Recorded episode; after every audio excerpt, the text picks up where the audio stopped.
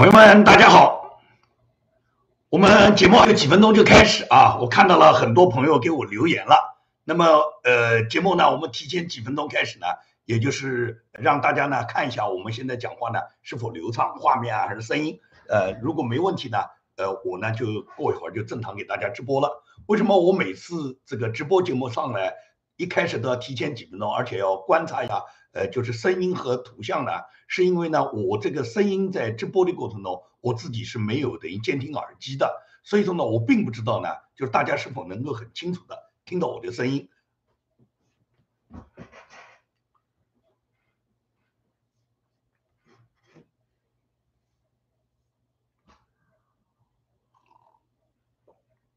好，谢谢大家啊，茶泡好了，这个座位也备好了啊，声音很好，谢谢谢谢墨尔本打卡。啊，感谢啊，因为这个呃，咱们全球时区呃各个各自不相同，有的朋友看我这个节目的话，可能跟他自己的时间呢都很不凑，呃很辛苦啊，有的都是很晚啊，像现在这个呃美国东部时间晚上九点呢，呃亚洲时区呢是上午的，像中国大陆应该是十点，呃日本呢应该是十一点了。啊，那么澳洲啊、欧洲啊，可能跟我们之间这个时区呢，那么都差别很大。那么，呃，很多朋友就很辛苦啊。那么不好意思，这个选择这个时间呢，是我综合考虑了，就是美国在播出这个时间呢，兼顾到北美地区为主。那么其他亚洲时区呢，因为是在上午，那么呢，这个有，因为亚洲时区能够翻墙的朋友呢，本身就不多，上午能够翻墙就更困难了，因为很多人上午要上班的，所以说呢。呃，我们这个呢还是以北美这个为主。那么其他时区的朋友，如果观看这个节目和你的时间不凑的话呢，那么大家就看这个回回放的录播了啊。那我们直播呢是以北美时区这边为主，还有几分钟啊，还有几分钟。那么今天的节目呢，主要是因为白天的节目又没有发出来。今天白天的节目呢，主要是谈了两个话题，一个话题就是针对海外要重建这个六四纪念馆。那么呢，我呢作为纪念馆的筹备成员之一，呃，和所有其他筹备馆的成员们呢，我们大家一起积极推动，就是推动这个呃我们的这个呃六四纪念馆的这个在海外的重新建立。因为原来六四纪念馆大家都知道是在这个是在这个 香港的，那么最终呢就是被中共呢就完全就是打击了，中共就是根本把香港的这个六四纪念馆完全毁灭，完全关闭。那么，作为一个六四运动已经进行到今年已经三十三周年了。过去呢，香港还有一个六四纪念馆，让很多六四的一些重要的证物都可以通过这个展览馆进行展示。但是现在被中共完全摧毁以后，那就变成了什么？变成了六四过去我们对他的这么纪念的这么一个园地啊，呃，我们这么纪念的这么一个重要的一个纪念馆就不存在了。所以海外呢有心有心呢，就是重。重建重启，在纽约呢再次创办六四纪念馆这个问题呢，王丹在他自己的脸书啊，还在他自己最近做的节目里面，他都呢做了滚动播出。那么他是召集人，那么除了王丹是牵头人呢，另外呢，我们有很多跟六四当年都有直接参与的一些老师啊、同学啊，呃，包括当时六四很多幸存者，当然了，也有很多海外流亡的学生领袖，以及呢很多知识分子和。中国很多知名的艺人士，大家都共同推动了这个项目。那么我呢是作为这个筹备组成员之一，也呢就是尽我自己的绵薄之力。因为呢，对于六四这个问题，我们去大力的去去就是缅怀啊，我们当时六四牺牲在广场上的先烈，以及呢要让所有的我们的后人能记住六四这段历史，知道六四的真相。作为我建民来讲，是责无旁贷的。所以说呢，这件事情呢。我们呢，就是大家共同的推动，这是我这一期节目里面的一部分内容。另外一部分内容是谈到了昨天有一个呃海外知名的，我们大家都了解的一个中国的一个知名的中国人权律师，呃，这个郭飞雄，郭飞雄的妻子叫张青，张青呢昨天呢在美国呢马里兰州呢就是去世了。那么张青的去世呢，他实际上就是中共欠下人民的又一笔血债，因为什么？周张青，她在去世前一年就一直在呼吁中共能够让她的丈夫呢到美国来处理她自己和她丈丈和她处理她自己的病情的问题嘛。她希望自己在自己弥留之际能跟丈夫见一面嘛。但是中共就是不让郭飞雄来到美国嘛。包括还有一个律师，人权律师叫唐吉田，唐吉田的女儿在日本已经处于病房里面，是处于昏迷状态了。也就是中共就拦着郭呃郭飞雄和唐吉田，根本不允许他们到海外来。那么海外又有很多名誉人士，他们的家人在国内去世，他们根本没办法到国内奔丧。我举了例子，就是曾经的八九六四的流亡的学生领袖熊岩，熊岩前几年他母亲去世，他想回国经奔丧。根本就是中共就是不允许他去。那么王丹呢？他是他母亲呢，在元旦前去世，他也没有能力，就是有资格，中共呢允许他回国呢，去给他母亲送最后一程。那么包括我建明也是这样，因为我的弟弟在一年多前去世，是在二零二零年年底啊，比王丹他母亲早一年去世，整整是一年，也是十二月二十几号嘛。那么我弟弟去世以后，我也是没有这个资格被中共批准可以回国送弟弟最后一程的。这都是中共他人为的制造，他人为的制造仇恨，制造这种血债。这个呢，是我今天呢做的一千五百一十期节目的主要内容。但是呢，在审查没有通过，所以今天晚上就给大家做这个一千五百一十一期啊啊，这呃呃，今天白天做的没有审查、没有通过这一期呢，是一千五百一十一期。现在我们给大家做的这一呢，应当是一千五百一十二期了啊，也就是我们目前我们直播的这个是一千五百一十二期。那么这个一千五百一十二期呢，现在九点钟已经到了，我呢就正式开始今晚的节目。很多朋友呢给我留言留了很多，那么我过一会儿呢会这个，在我讲个十到十五分钟以后呢，我就这个呃会停下来去回答大家的问题。那么这个回答大家的问题以后，跟大家做一个互动。目前来讲呢，呃呃，我先先开始跟大家谈今天的节目。那么今天的节目的主要内容呢，是要跟大家分析。就是为什么这一次驻港部队的司令啊，习近平突然换了一个来自于武警部队的参谋长，也就是说，现在中央突然宣布，宣布了什么？宣布是由原来中国武警部队的叫副参谋长，他的名字叫彭金堂，由彭金堂呢，他本人的军衔是少将，由他呢担任驻港部队司令员，对他的任命呢是南部战区司令员王秀斌上将呢亲自宣布的。那么为什么会让这个罗？那么为什么会让这个彭金堂来担任驻港部队司令，而且是从武警部队调入？那么这个问题让很多人就引起了联想了。彭金堂这个人是个什么背景呢？这个人实际上过去也是陆军部队的，他这个武警呢，并并不是就是说是他一开始就是当警察的，因为中共呢，他对国家警察对对警察部队进行补充啊，他是把很多陆军的部队呢，把它改制改到武警去，因为中共呢，他自己很清楚。在现在这个全球这个和平发展环境中，很少有可能有外敌来侵入中国的。它远远不是当年说日本发动侵华战争，由日本来侵略中国，中国需要建立一个强大的国防军来抵抗外来侵略的。可以讲，中共自建政以来，虽然他不断的去麻痹老百姓，告诉老百姓时刻准备打仗，因为美帝国主义这个要。呃，亡我之心不死，所有的帝国主义都可能来攻击我们。尤其呢，我们北面的老大哥苏修，这个北极熊啊，苏联修正主义，他们每天虎视眈眈，觊觎着我广大的中华领土。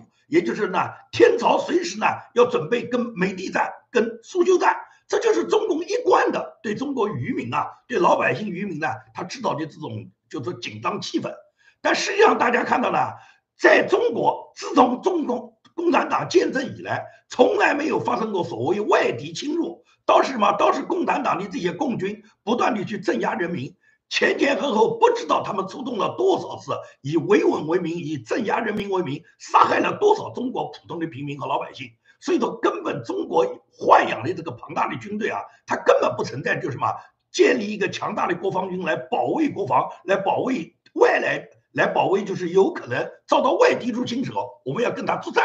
根本就没那么回事，那么大量的部队放在这怎么办呢？这个部队呢，他们就逐步的把它转入嘛，转入武警，因为他们知道最大的敌人就在国内，共产党最大的敌人就是中国的老百姓，要把老百姓控制住，那么就要把军队呢，就要把这个军队的这样力量全部用起来。这个呢是中国这个千百年来流传的这句话，就叫养兵千日，我们要用兵一时嘛。那用兵用在哪里呢？就用在中国老百姓身上。因此呢，可以讲在。邓小平接掌中共这个主要领导人的这个政权以来，就大量的对军队里面进行嘛进行改整，进进行改组，也就是一部分军队呢退出现役，还有相当一部分部队转入武警。那么这个彭金堂就是被这个从陆军部队转入武警的。他本来这个这个彭金堂他本来是在济南军区，在济南军区担任陆战旅旅长的，后来升任到济南军区司令部，就是军训部担任部长。那么军训部呢，它是属于什么？它是属于专门指导这个部队里面进行各种军事训练的，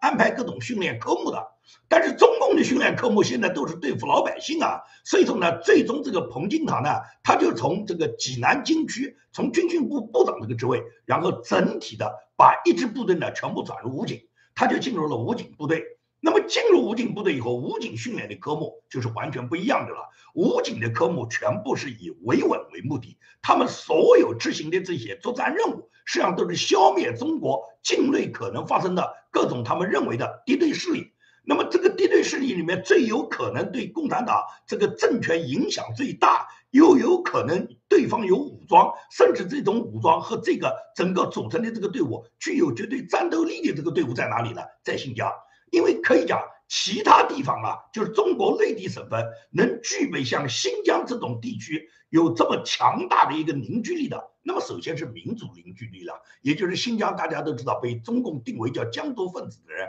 大部分都是维吾尔族，也就是他们认为维吾尔族呢是疆独分子，这些人呢，他们以这个民族为聚集地。然后最终呢，在新疆呢，不断的掀起所谓什么，掀起反抗中共政权，然后呢，被中共视为疆独势力。而这种疆独势力，在中共认为，不仅仅是新疆本地的维吾尔青年全部参与，维吾尔的家族都支持，同时呢，有境外敌对势力渗透，而且呢，跟境外的很多这个中亚的国家呢，他们之间有密切的联系。包括什么土耳其啦，包括我们讲的几个斯坦啊，什么哈萨克斯坦啊，什么乌兹别克斯坦啊，这些塔吉克斯坦啊，吉尔吉斯坦啊，这些国家呢，他们很多的这些边民呢，跟新疆呢都是接壤，他们很多民族呢都是有共同的这个同种文化。同种语言，那么在这种情况下，中共一直把新疆呢作为是最大的、最可能爆发各种这个跟中共直接对抗的，甚至是武装对抗的一个所谓叛乱基地。那么对新疆的清剿呢，就是中共除了派出这个呃这个官场上的杀手。呃，像这个叫什么陈全国这一类的，在新疆担任这个党委书记，在新疆建立大量的集中营，然后派出大量的这些军警人员，在新疆呢抓捕新疆当地的老百姓，把上百万的新这个新疆的维吾尔族人呢都送进集中营。那么最重要是从军事上控制，从国防上控制，从他们的这个维稳力量上控制。那这个维稳力量绝不仅仅是派去几个保安，派去一些公安，派去一点点这个呃平时这个做治安的这些警察，他们最重要就是派军队，而这支军队呢就是改编成武警了。这个里面的武警里面率率领这些武警执行首要什么这个维稳队伍，进行各种维稳训练、反恐训练的最主要的领导人谁呢？就是这个叫彭金堂。彭金堂这个人，他在调任驻港部队司令员之前。他是担任的武警部队的副参谋长，在他就任这个副参谋长之前，他是担任了新疆这个武警总队里面的这个参谋长，也就是专门呢负责新疆的反恐训练的。根据公开的媒体报道，二零一九年八月份，彭金堂在新疆乌鲁木齐率领这个叫吉尔吉斯坦的军队进行各种反恐实战训练。也就是呢，彭金堂是掌控的新疆的这个武警总的训练和武警，他直接进行防空指挥的。这个人是指挥的最高指挥官之一。因为中共在在新疆呢布置了两大武警总队，和别的省份都不一样。因为每个省呢实际上只有一个武警总队，比方说我们江苏只有一个江苏省武警总队，上海只有一个上海武警总队。但是呢，新疆不同，新疆有两个武警总队，这两个武警总队，一个是叫新疆武警总队。还有一个叫新疆兵团武警总队，这两个总队是平级，这两个总队的总兵力就相当于什么？相当于两个省的武警总队的兵力还要多一点，总兵力都达到七八万。而且现在呢，这两个总队呢，它有很多指挥机构，包括什么？包括它有一个南疆指挥部，有七个机动支队，有一个执勤支队，一个训练基地，以及呢，新疆它整个全省啊，布置了十四个市级支队。也就是有这么多分支机构组成以后。最重要的是新疆武警总队底下，它有一个三地反恐特战支队，这个特战支队的名字叫三鹰突击队。那么整个新疆要布置那么多武警，他们的任务是什么呢？实际上就是把新疆所有的人呢当做恐怖分子来镇压的。也就是彭金堂在新疆，他完成的任务什么？完成的任务就是把新疆维吾尔族任何一个人，他们认为是可能的疆独分子呢，就把他当做反恐分子，把他当做恐怖分子，对他进行坚决的镇压。因此，新疆一直是什么？一直是中共在新疆大规模的镇压本地的少数民族，对他们进行是残酷的这个打击。这种打击程度，他把对方是作为恐怖分子来消灭吧？所以说，你根据当根据公开的媒体报道，也就是二零二一年七月九号，《人民武警报》呢曾经有过一个报道披露的，他说，仅仅是被习近平亲自表彰的新疆武警的一个反恐尖刀中队。一个中队啊，中队只相当于一个连的兵力啊，就是这个中队被习近平，呃，这个中队被习近平亲自表彰。那么亲自表彰什么呢？表彰这个中队参加了反恐战斗，一共是三十一次。而在这三十一次反恐战斗中呢，他们光击毙的这个暴恐分子就达到九十一人。你看看啊，也就是平均他们每次战斗至少要消灭所谓暴恐分子三个人，是直接处死啊，要这些人的命啊。这才是一个中队啊，只是一个连的兵力啊。那么你想想看，武警总队，新疆两个武警总队，按照建制上来讲，就呃建制上来讲都达到七八万人啊。那这么大的一支部队，他们在新疆每天执行的这个所谓维稳任务，什么反恐任务，那你说一年要给他们杀掉多少维吾尔人啊？所以说这个彭金堂他就是这么一个人。他实际上就是中央已经看中他，习近平已经看中他，他就是个刽子手，就是专门在新疆镇压新疆少数民族人民的，专门镇压新疆维吾尔族这些边民的。所以说呢，用这种反恐的人把他调到香港来，调到香港来是吧？也就是中央至少是习近平认为，现在的香港，他这个反恐形势和对香港里面这种高压的这个姿态，就跟新疆一样，也就是习近平是把香港当做第二个新疆来处理的。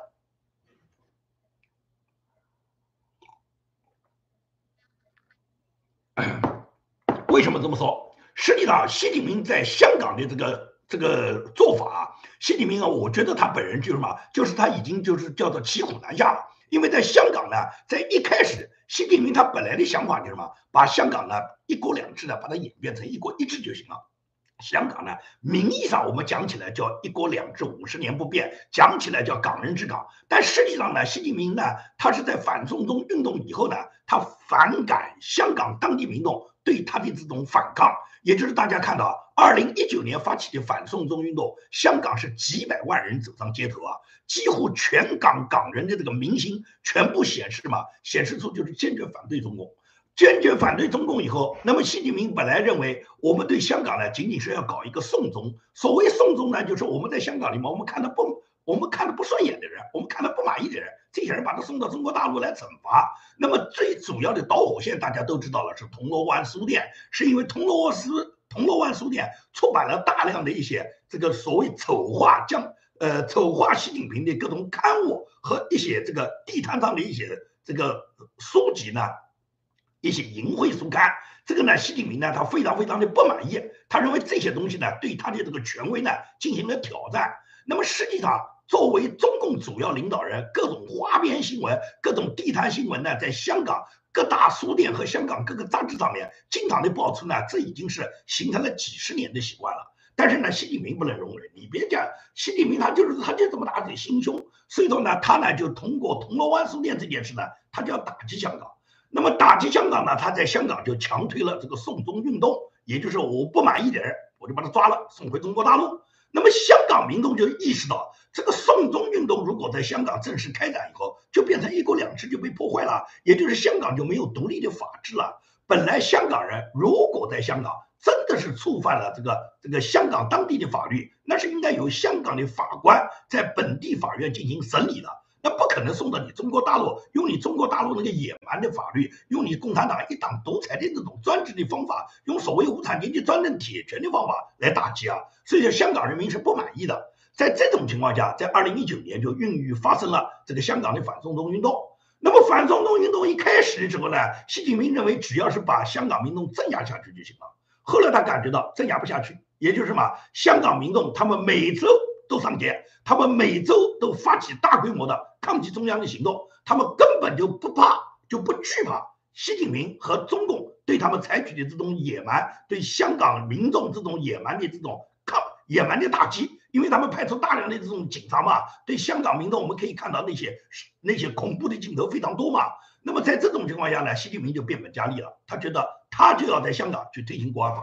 所以说呢，最终什么？最终习近平是利用疫情毁掉了香港的这个反送中运动。因为大家知道，反送中运动是二零一九年六月份爆发的，爆发到当年年底呢，是因为武汉爆发了这个武汉这个病毒。因为病毒的扩散和传染以后呢，香港的民众呢就没有办法再上街了。加上特区政府肯定不允许你老百姓上街嘛。大家还记不记得当时的情形？我做过很多期节目的，也就是林郑月娥她根本就不在乎中国大陆所有的人，你们到香港来，她欢迎所有中国大陆的人，你们带着病菌，你们到香港来，因为她希望把香港的普通民众全部传染上，传染上香港民众还怎么上街呢？所以说在这种情况下呢，也就是特区政府配合中国大陆。配合中共把大量的病毒呢想引进到香港，而香港的这个医疗资源是有限的啊。如果你大量的大陆人都到香港的医院里面来抢占香港的这个医疗资源的话，那本地港人如果生病，他们如果传染上，到哪里去治疗呢？所以在这种情况下呢，就是香港民众为了自保，他们当然没办法再上街了。而习近平就在这个时候呢，他利用了嘛，利用这个病毒对香港这个暂时击退了香港民众这个上街抗议游行的这个声浪，他马上在七月份推行了国安法。那么习近平推行国安法的目的是什么？习近平推行国安法就实际上完全改变了香港的一国两制，也就是他这个国安法一推行以后，马上就给香港带来了巨大的影响，而香港的所有影响都是做给台湾看的，也就是今天香港。习近平要把它一步一步从这个一国两制、一个有自由民主、高度发达的城市，要把它改变成中国一党专政、一党控制的红色恐怖的一个城市。它就是这么一步一步来的。也就是大家可以回忆一下过去我们对香港的这个呃理想，对我们对我们对香港的一个评价，我们过去对香港这个城市所认识，对它的这种美好的向往。香港本是必秦地。缘何尽腾逃亡潮？也就是说，香港本来大家是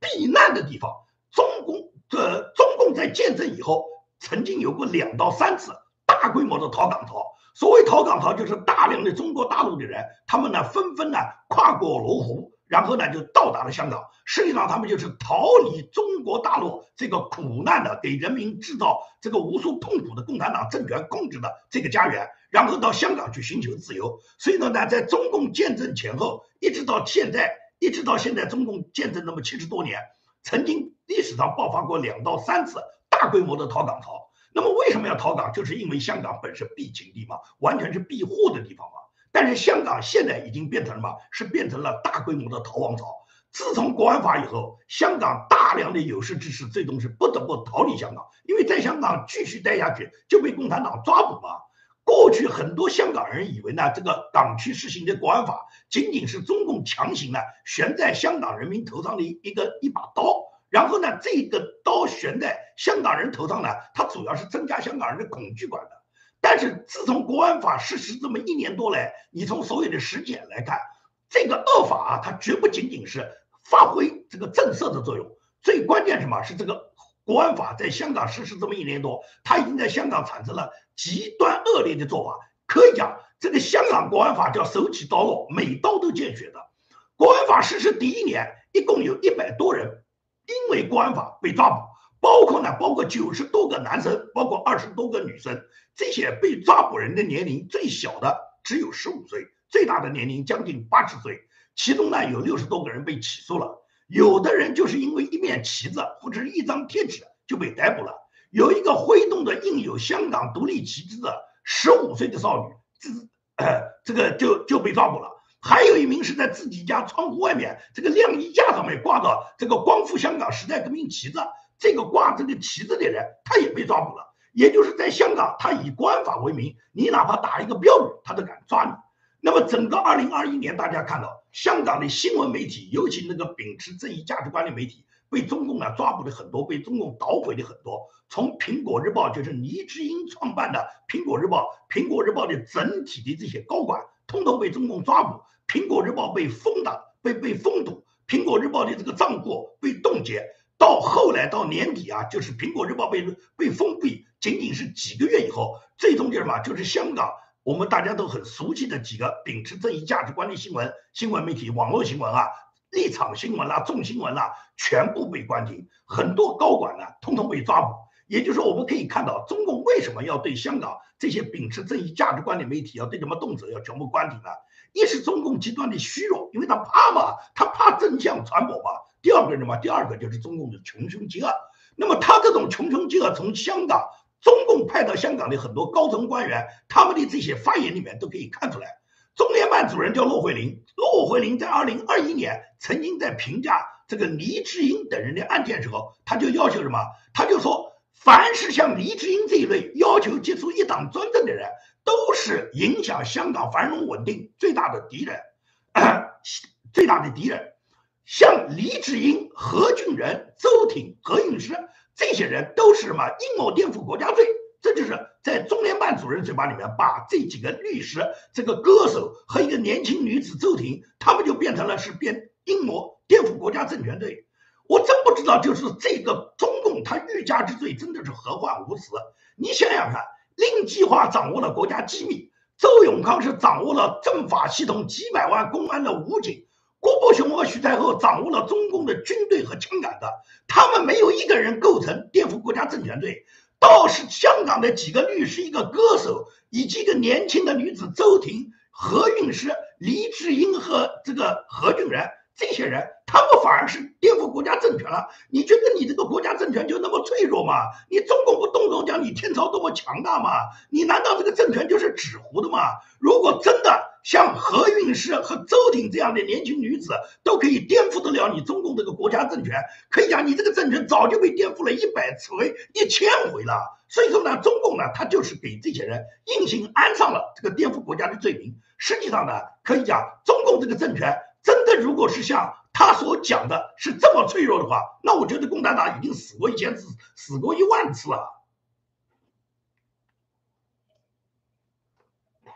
好，我看看大家给我有什么留言，然后呢，我来回答大家这个话题。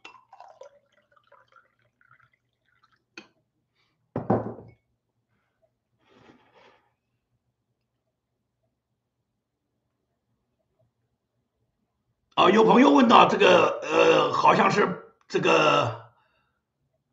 有朋友问到说，栗战书在这个党校这个开学会议上已经出台出来了啊，是不是就证明他根本没事儿？是不是你上次讲他仅仅是生病的原因？那么我来回答大家的话啊，就是栗战书呢，他是因为新年这个政协茶话会没有参加，所以呢，坊间呢对他的传闻很多。我呢先后做过两次视频评论过栗战书的事情。第一次评论这个视频时候呢，我呢个人的判断，栗战书多半是因为什么？是身体的原因，不会因为有什么其他原因。因为作为最高国家领导人，不出席这个新年茶话会是很不正常的。按道理是肯定应该来。只有一种原因解释的嘛，就说身体确实不行，那天呢没有办法来参加这个会议，因为呢就说他什么反党了，联合王岐山一起倒席了，什么曾庆红和他两人捆绑了，曾庆红指指挥他，实际上是安排在习近平身边的一一颗定时炸弹了，这种都是海外很多自媒体呢去骗流量，然后呢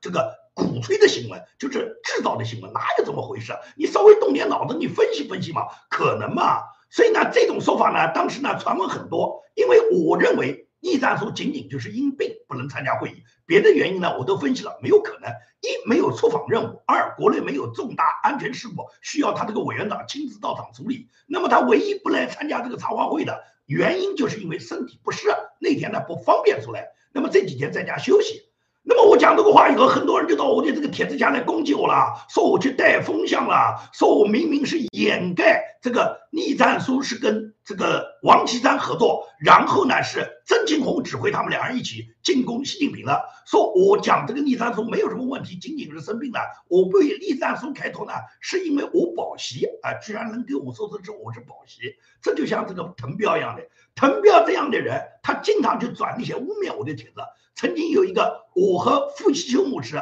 在去年一月六号参加这个美国呃川普总统一月六号在华盛顿搞的集会之前，我们发布了一个帖子，他特意把这个帖子拿出来，然后转播以后，然后就说我是这个希望搞乱美国民主。搞乱美国民主的，是我是来破坏美国民主的。也就是说，既然你是到美国也是来破坏美国民主的，你在中国哪是争取民主呢？你不就是习近平的人？你不就是共产党的人吗？所以说，这些人他们给我去安上这些帽子，去造谣污蔑呢，我呢真的叫一笑了之，没有一没有没有这个时间来回答他们。但是前两天直播时候，大家记不记得我做了一期关于这个逆战书他自己怎么成长，他跟习近平是什么样的交情，他为什么会到现在这个地位，习近平为什么对他如此的重视？那么另外也跟大家分析了，逆战书是不可能背叛习近平的，即使是习近平对他个人能力上的不满，或者是逆战书在关键的时候哪怕有站错队的现象，但是习近平最多是让他退休，他不存在习近平要清洗逆战书。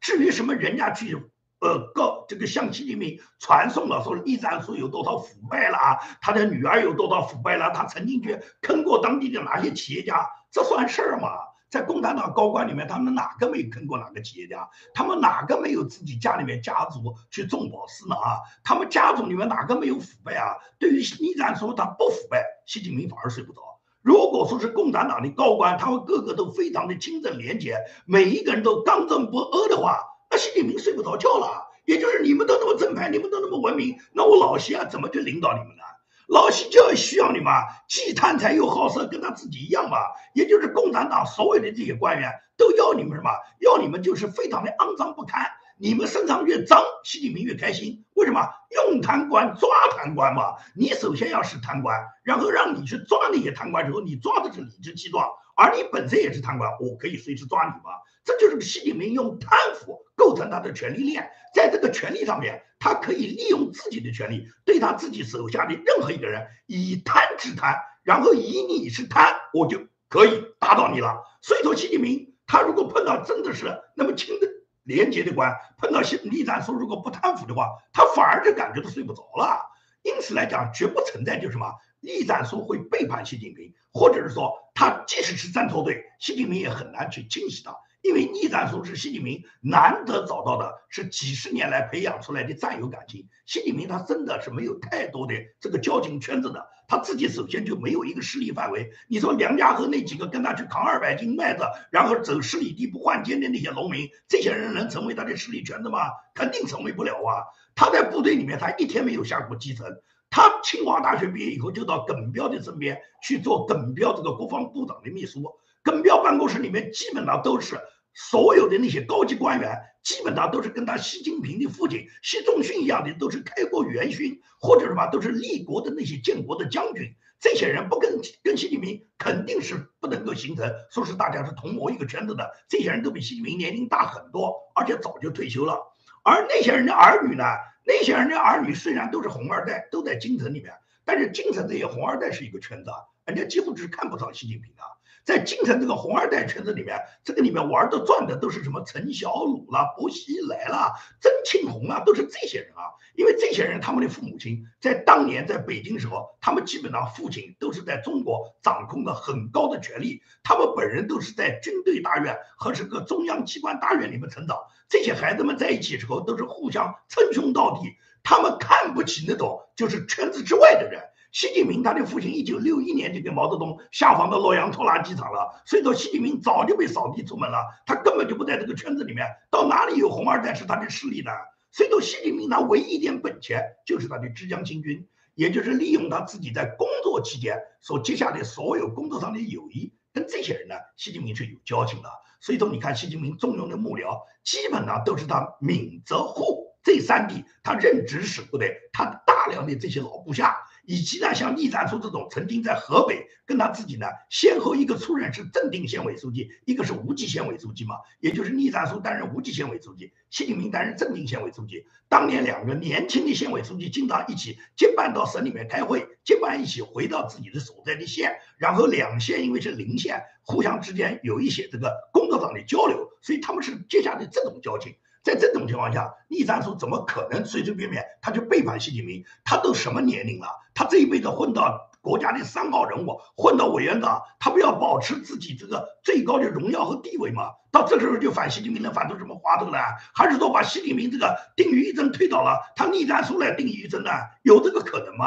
所以说呢，你稍微想想分析就知道，栗战书这次缺席，我认为就是身体原因。那么果然今天。也就是一月十一号，栗战书和习近平他们一起出席中央党校新学员开班仪式，他本人坐在这个会场现场了，这时候没话讲了。那些什么跟王岐山勾结啦，什么曾纪墨在后面率领的栗战书一起向习近平进攻啦，栗战书实际上是曾庆红派在习近平身边的定时炸弹了，这个炸弹马上就炸了，就在二十大之前炸，这种说法都是我跟你讲海外很多自媒体在里面混流量的。尤其是像路德这种人，每天在那个地方造谣，每天在那地方充当中南海的听床师，他好像每天就趴在彭丽媛和这个习近平的床底下，然后呢，这个他就听到了上面的任何声音，他马上就一个一篇一篇这个炮制的各种这个耸人听闻的新闻就发布出来了。所以说，曾经说过说彭丽媛跟王岐山上过床这种话都能编造得出来，你觉得这个你能相信吗？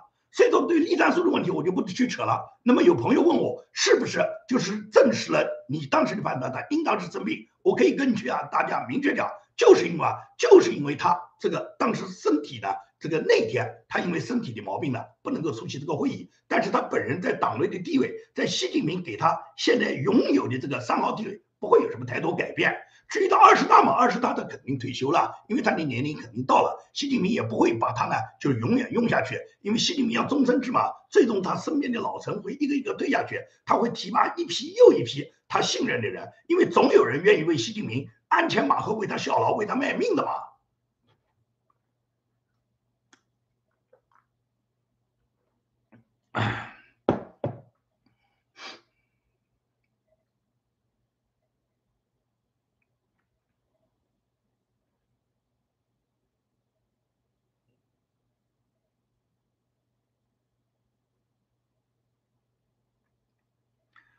这个有这么一个朋友叫叫江沈章，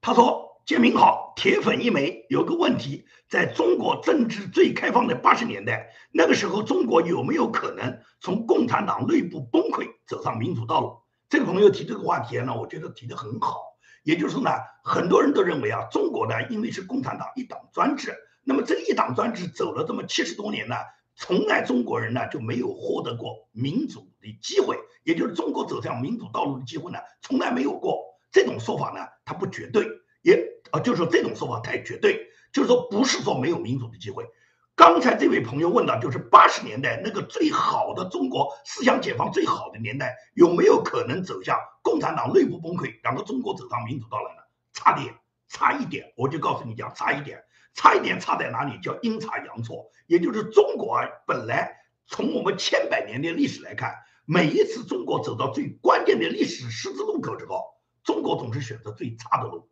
你看历史上都是这样。那么八十年代本来中国是已经走到这个历史变革的大的这个十字路口了，为什么呢？你可以看分析当时的情况嘛。第一个，当时思想解放，为什么会有思想解放？主要是高层思想解放。今天为什么中国是思想压抑？因为高层要压抑思想，不允许你有思想，不允许你有言论自由。而八十年代时候呢，高层强调思想解放，原因是什么呢？原因是这些高层他们在毛泽东那个年代呢，他们都没有讲话的机会，他们受了很多冤屈。然后呢，在这个过程中呢，他们最终就是受再大的冤屈都是变成他们活该。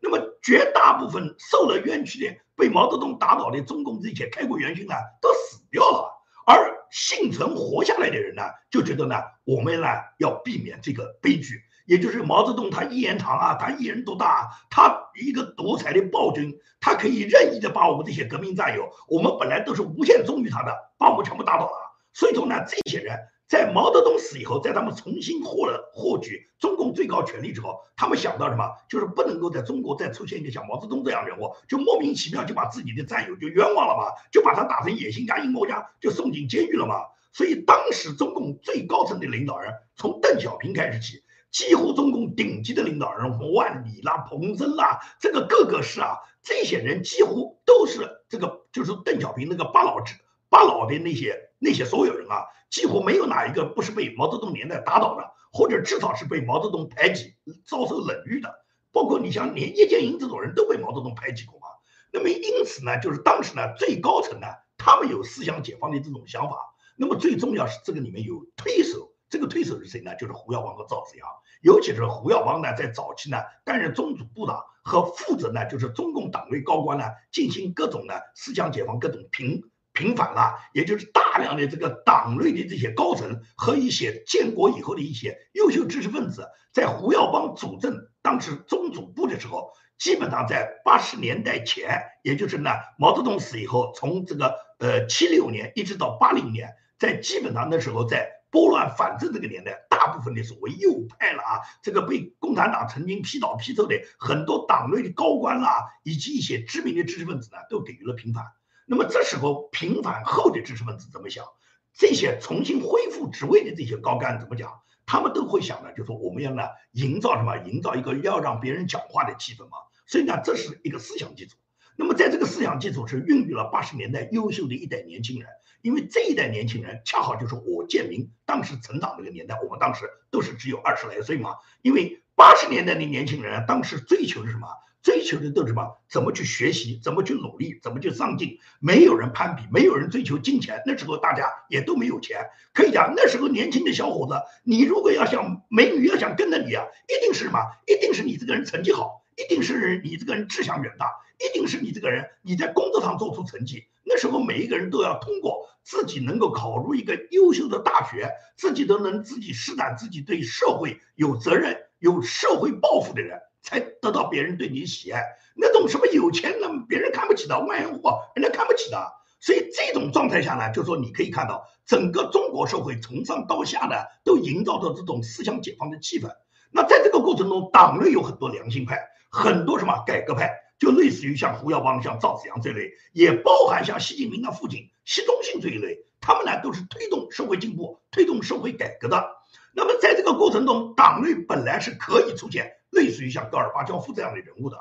尤其是到了一九八六年，当时胡耀邦已经是中共的总书记，当时在推行整个这个叫做这个呃资产阶级自由化这个问题上面，也就是邓小平感觉到大量的学生他们通过这个呃。西方资本主义的这个思想的影响，尤其是那个年代呢，有过这个央视放过一部纪录片叫《和商》，就是这些呢，都对整个社会青年呢，社会的思想呢产生极大的影响。在这个时候，邓小平就感觉到不能够让你们这样去搞下去，因为为什么呢？我们讲的是这个经济上改革开放，我们并没有讲思思想上政治改革的政治改革、政治开放。如果说政治上全部改革开放，那么势必就影响到共产党的政权，因为大家都知道。如果是政治改革，它改革的前提什么？政治改革首先是要推行什么？推行多党制，也就是你肯定不能一党独裁嘛，也至少就是群众拥护哪个党，哪个党就可以执政。你共产党可以裂变成两个党、三个党。然后这两个或者三个党里面呢，大家互相竞争，谁更能贴近百姓，谁更能够拿出对百姓更负责的这个主张，谁更能够对国家负责，谁更能够把人民群众的这个经济生活提高，谁更能让中国人民早一点富起来，肯定大家就拥护谁嘛。所以说，如果是政治制度改革，显然是会向多党制这个这个过渡，同时什么？党内的所有领导人物，他们这时候就不是像过去啊，是中国人这个负责都是为上，就是对上面负责。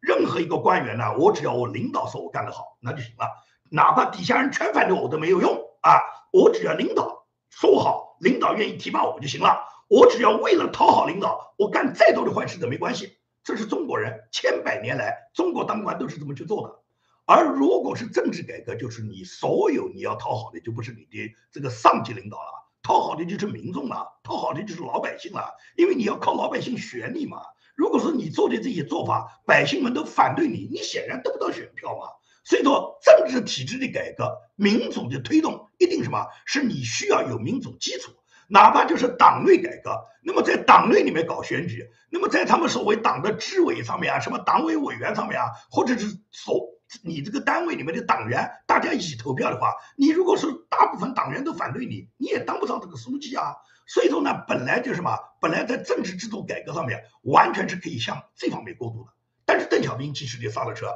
因为邓小平不允许你们搞政治改革，你们搞政治改革就意味着什么，垄断权力就消失了，党的这个一元化的这个权利就没有了，以邓小平为核心为中心的最高领导人的权威就被破坏了。如果是这样的话，那邓小平还怎么能树立他自己？他虽然连共产党的总书记也不是，邓小平没有当过党的一把手啊，他只是最高的职务，也不过是做了一个军委主席啊啊！而中共过去的历史上，军委主席和党的主席是一个人啊，从来没有说军委主席给另外一个人啊，就是邓小平搞的先例啊，他变成了军委主席啊，在他之前，无论是毛泽东还是华国锋，都是既是党的主席也是军委主席啊。那么邓小平就是通过他这个枪来指挥党的。所以说，邓小平他掌握到军委主席这个地位以后，他就去遥控指挥党的总书记了哇。他觉得胡耀邦不上路子哇，他就把胡耀邦开掉了，然后他就把赵紫阳拉上来。后来他觉得赵紫阳不行，他把赵紫阳也开掉了，把江泽民拉要拉上来了。也就是邓小平他要用他的枪来指挥党，他要控制绝对的权威，他不允许中国有政治改革。所以呢，在这个过程中，胡耀邦给他以控制资产阶级自由化不利，把胡耀邦打倒了。赵紫阳以支持六四，然后分裂了国家，分裂了党，那么赵紫阳也给他拿下了，这都是邓小平要这么去做的。也就是邓小平作为保守派，作为强权派，作为屠杀派，他维护了共产党这个一党专制的政权。所以说，共产党内部不是说没有裂变的可能，而是在这个裂变的关键的时候呢，是党内的一些保守派，他们支持了邓小平的屠杀政策，支持了邓小平的这个维护共产党一党独裁的政策。而那些改革派，类似于像胡耀邦、赵紫阳这类，尤其是赵紫阳身边拥有的大量的有识之士呢，他们在党内呢权力都太小，也就是他们最终没能够促成党内呢进行这个裂变，也就是我们现在所讲的党内有没有良心派，有没有改革派？有。但是这些改革派和良心派，他们当时认识的高度不够，包括赵紫阳、胡耀邦，他们认识的高度都不够。因为赵紫阳、胡耀邦他们当时只是认为嘛，党内改革，但是还是要维护党的统治。他们没有想过，今天是应该什么？是废除共产党一党专制，而是应该走入民主的道路，让所有的党派公平的竞争。赵紫阳和胡耀邦当时都没有这样想，就是在他们掌握权力的时候没有这样想啊。赵紫阳知道是被邓小平扒掉权力以后，赵紫阳被软禁在北京富强胡同之后，他后来在接见他的老部下，在跟他的访谈中，他才说到：我们中国应当走多党制，我们应当是废除共产党一党专制，由其他的政党，由不同的政党，大家一起来竞争，这样中国才可能走向民主，才走才可能走向政治繁荣。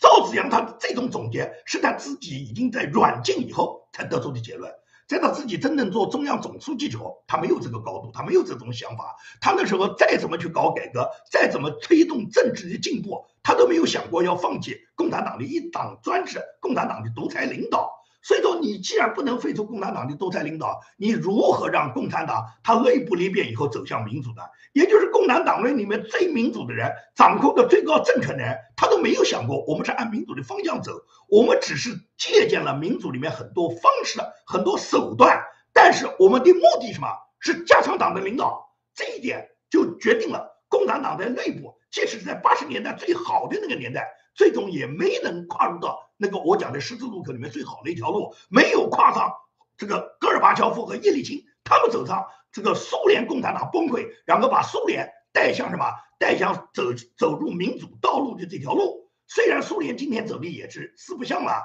但是毕竟共产党的苏联已经覆灭了。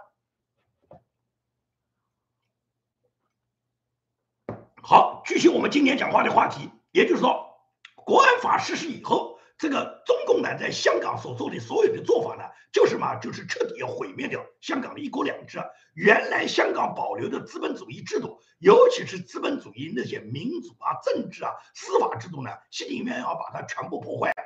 在国安法在国安法实施之前，香港的终审法院呢，一共有二十三名法官。这个二十三名法官里面，绝大部分，其中有十五个人啊，都来自于境外的。来自于英国的、澳大利亚的和加拿大的，这些都是外籍的法官，他们都属于非常任法官。他们的任职呢是根据呢当时的香港基本法，基本法里面规定，聘用这个法官呢是可以选择其他国家的法官的，就不一定聘请的都是本土的香港本地法官。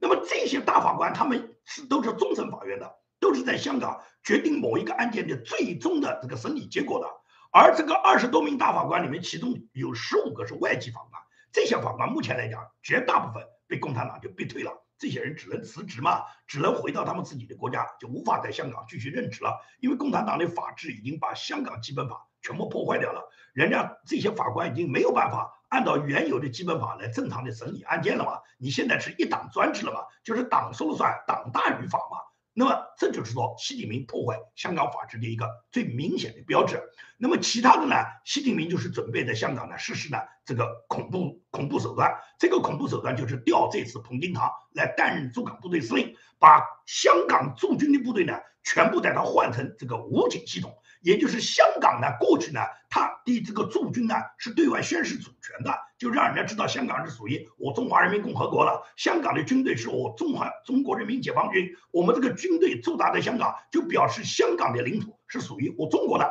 这是邓小平当年。跟英国讲，就说我们收回香港，我们的香港一定是要驻军的。但是呢，我们在香港的驻军也好，我们对中央政府对香港的管理就有两项，一个是国防，国防就是我们驻军，我们宣示我们的主权，我们名义上让大家展示到我们的国防军呢是保卫香港的。第二个就是外交归中央政府，香港没有自己独立办外交的权利，香港呢最多是一个总领事馆。也就是呢，邓小平当时讲的嘛，香港回归中国以后。除了这个国防和外交归中央政府，其他的你们香港里面该该怎么搞怎么搞，你们原来怎么样就怎么样。这是当时邓小平给英国人画的一块大饼。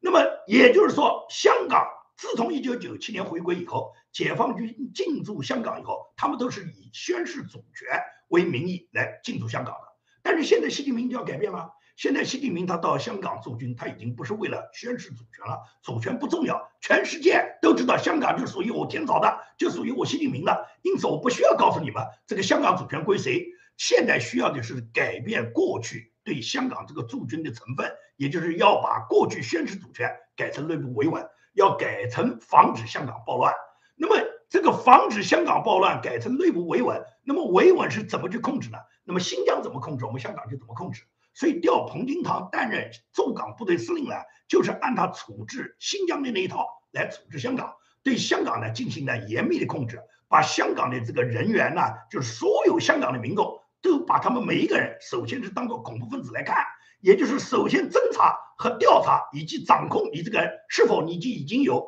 反贼的这个现象，你本人是不是恐怖分子，那么直到能认定你是爱党爱国的，那么最终你这个人可能是不归化为，就不把你归类为。恐怖分子，而其他的没把握的，一律归类为恐怖分子。那么归类恐怖分子，就是准备打击和消灭了。也就是说，习近平就准备是这么干。为什么要这样干？习近平这次派彭金堂这样来，实际上是习近平对原来驻港部队的司令叫陈道祥的，习近平对他相当不满，因为 不好意思，不好意思啊，他呛到了。我来喝点水，再跟大家说。习近平对这个陈道强不满呢，是因为陈道强的任职啊，几乎就跟反送中是差不多的。因为陈道强任职驻港部队司令的时候呢，是二零一九年四月份，二零一九年四月份他任驻港部队司令，而二零一九年六月份就发生了反送中运动。那么从二零一九年四月份到现在二零二二年一月份，一共也就这么两年多，这两年多时间。习近平认为陈道强担任这个驻港部队司令，在执行香港维稳行动，以及呢这个保持香港所谓稳定繁荣，他认为这个陈道强作为驻港部队司令呢，根本就没有起到他应当起到的作用，所以呢，习近平对他是非常不满意的。因此呢，习近平根本就没给陈道强升官，就把陈道强的职务呢就罢免了。因为中共他自从一九九七年进驻香港派进去的解放军的这个驻港部队的司令里面啊，八个人。一前面就是在今天彭定康这个接任驻港部队司令之前，一共先后换了八个人。这八任驻港司令员里面，七个都是驻港以后晋升为中将的，其中还有两个人晋升为上将了。而被彭金强而被彭定康接替的这个陈道祥呢，陈道祥一直是少将。这到陈道祥接香港这个驻港部队司令之后呢，中共是宣布驻港部队司令的主官呢不再高配。所谓不再高配，就是说。过去呢，这个驻港部队的司令呢，你在这担任虽然是驻港部队司令，你是带着少将的军衔进来的，但是很快就给你调整成中将，然后享受的副大军区待遇。而这个陈道祥是没有的，陈道祥是享受不了副战区级别的这个高配待遇的。他本人少将来也是少将走，也就是陈道祥很快呢就会被退休，因为呢他是一九六二年出生的。到今年二零二二年他是整整六十岁，所以说呢，习近平就准备安排他退休了。这个陈道祥呢，没有什么大的花头，因为习近平看不上他，习近平看中的是现在这个彭金堂，因为他觉得彭金堂他本人率领的这个武警体系啊，到了香港来执行香港的这个所谓驻军任务的时候，他是可以在香港执行大规模的把港人对他们进行各种维稳和镇压的，他是把香港当做反恐的这个地方来看的。而今天香港所做的所有的事情都是做给台湾看的，台湾人很多人呢，这个不以为然，不认为就是说习近平你动不动就说要消灭台湾了，将来要到台湾来维稳了，现在在香港怎么做，将来把香港的这个成功经验拿到台湾来也这么去做了，很多人是不以为然的。你可能是不以为然，但是习近平是这么认为的，他认为他一定是可以解放台湾的，他认为他一定要拿下台湾的。而他认为，他拿下台湾以后，台湾如何去管理呢？他觉得今天在香港怎么管理，我们将来到台湾就怎么管理。所以他们现在在香港这个问这个在香港的管理上面，他们现在目前来讲啊是做实验，也就是在香港他们不断的推行他们自己想要推行的各种管制手段。这种管制手段，他们在香港试成功以后呢，他们就把这些经验呢预备准备将来推广到台湾头上去。因为绝大部分人。包括我建平在内都认为，中共想武统台湾，想吃掉台湾，完全是痴心梦想。那么我们是这样认为，但习近平不这样认为。习近平认为，他不是他吃掉台湾是分分钟那容易的很啊，天朝太强大了。可以讲，习近平认为，我呃我这个这个叫什么？习近平认为，朕一声令下，三军指战员马上就猛扑台湾，立马就把台湾给他拿下来了。早晨对台湾进行进攻，晚上就到台北喝茶了。冬季到台北去看雨嘛？现在冬天不是到了吗？所以习近平他过去就做这个梦，他认为他分分钟可以拿下台湾。那么拿下台湾，他认为他对台湾的管制要有一定的手段啊？什么手段呢？怎么用呢？那香港现在怎么弄？我们到台湾就怎么用？现在有香港国安法，到台湾一定会实行台湾国安法的嘛？那么最终他很可能把香港、台湾的国安法全部取消，把它合并成一个整的。就是他整个算是中华人民共和国国安法，也就是他把香港、台湾都纳入他的领土嘛，这是中共一贯他所想的嘛。当然了，习近平他想归想，能做成功那是另外一回事了。他别说是武统了，可以讲他可能武统那边他自己这个武统的号令和刚刚发出，说不准就已经遭到了联合的打击了。习近平能不能活着跑进中跑出中南海？跑到眉山都不一定啊！当年崇祯帝还能够跑到眉山，还在眉山上挂一根绳子，还有挂根绳子上吊的死的那个时间和机会啊！还有一个老太监跟着他。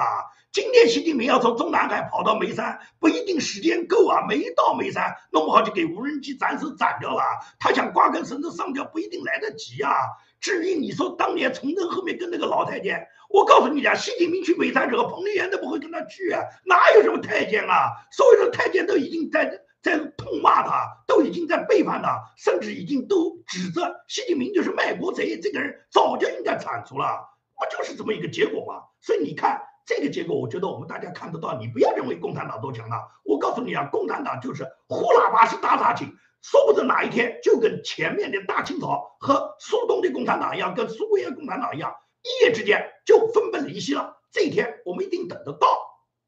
好，今天的节目呢就跟大家做到这里，谢谢大家的观看。